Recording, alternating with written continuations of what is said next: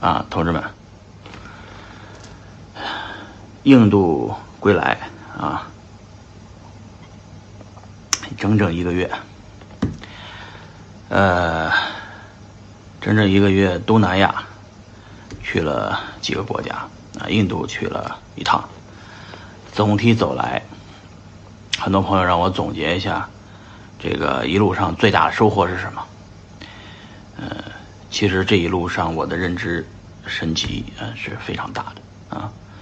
呃，尤其是在印度结束以后，感受更深。首先是就是给每个人有用的东西啊，我也谈不上啊，跟我有用的东西吧，跟我有用的东西就是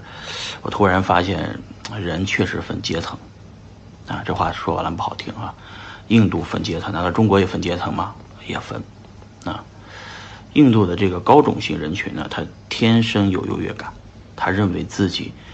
就应该啊雇几个保姆啊，雇个司机，就应该在公司里面当管理层，就应该雇着一堆人啊，他天生的啊，天生的优越感啊，造成了他认为自己就是以属于那个阶层，他就一直保持了那种自信啊。天生的优越感和自信，再加上生活的圈子里面的朋友圈子里面都是这种有自信的人，所以那个印度的种姓比较高级、高种姓的，就是沙，就是这个呃沙爹利和这个婆罗门这个种姓的人会认为自己呃不应该去做，就是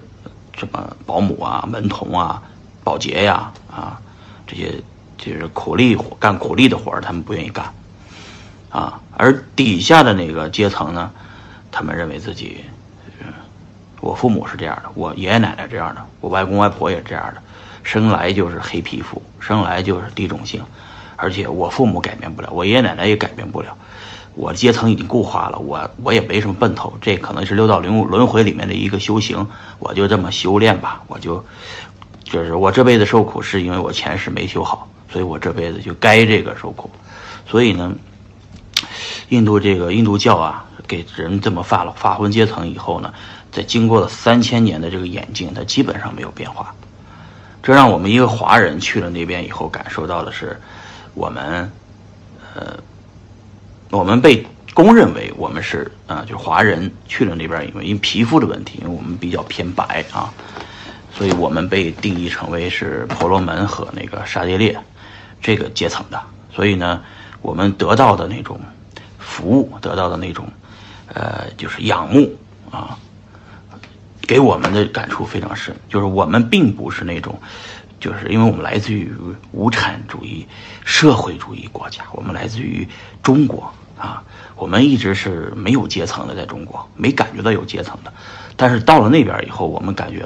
我们被高规格待对待，下面的那个人。那种客气到了，不是客气了，就是简单，就是他就是，就比你卑微那种，他表现的比你卑微太多了，让你感觉到自己有优越感，啊，从而找到了一种更强的一种民族自豪感和自信心。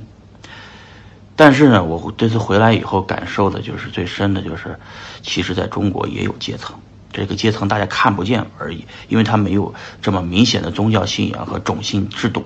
中国吧，就是隔个几百年，哎，唐宋元明清啊，民国中国共产党，就是这个文化就这么走下来，就是，嗯，就是永远有这个就是呃造反的人，然后把统治阶层推翻了以后，去建立新的制度啊，只要有压迫就有反抗，中国是有这么样一个文化的，而印度好像没有啊，印度唯独的，就是。这个给大家的一个感最大的感触是什么嘛？我就不多多说了，反正你自己想想，你属于哪个阶层？啊，你是否是长期认为自己就应该处于这个阶层，而不愿意改变？啊，呃，值得我深思，值得你深思啊！你处于哪一个阶层？你是否要改变自己的阶层？啊，这个我下一集再跟大家细讲。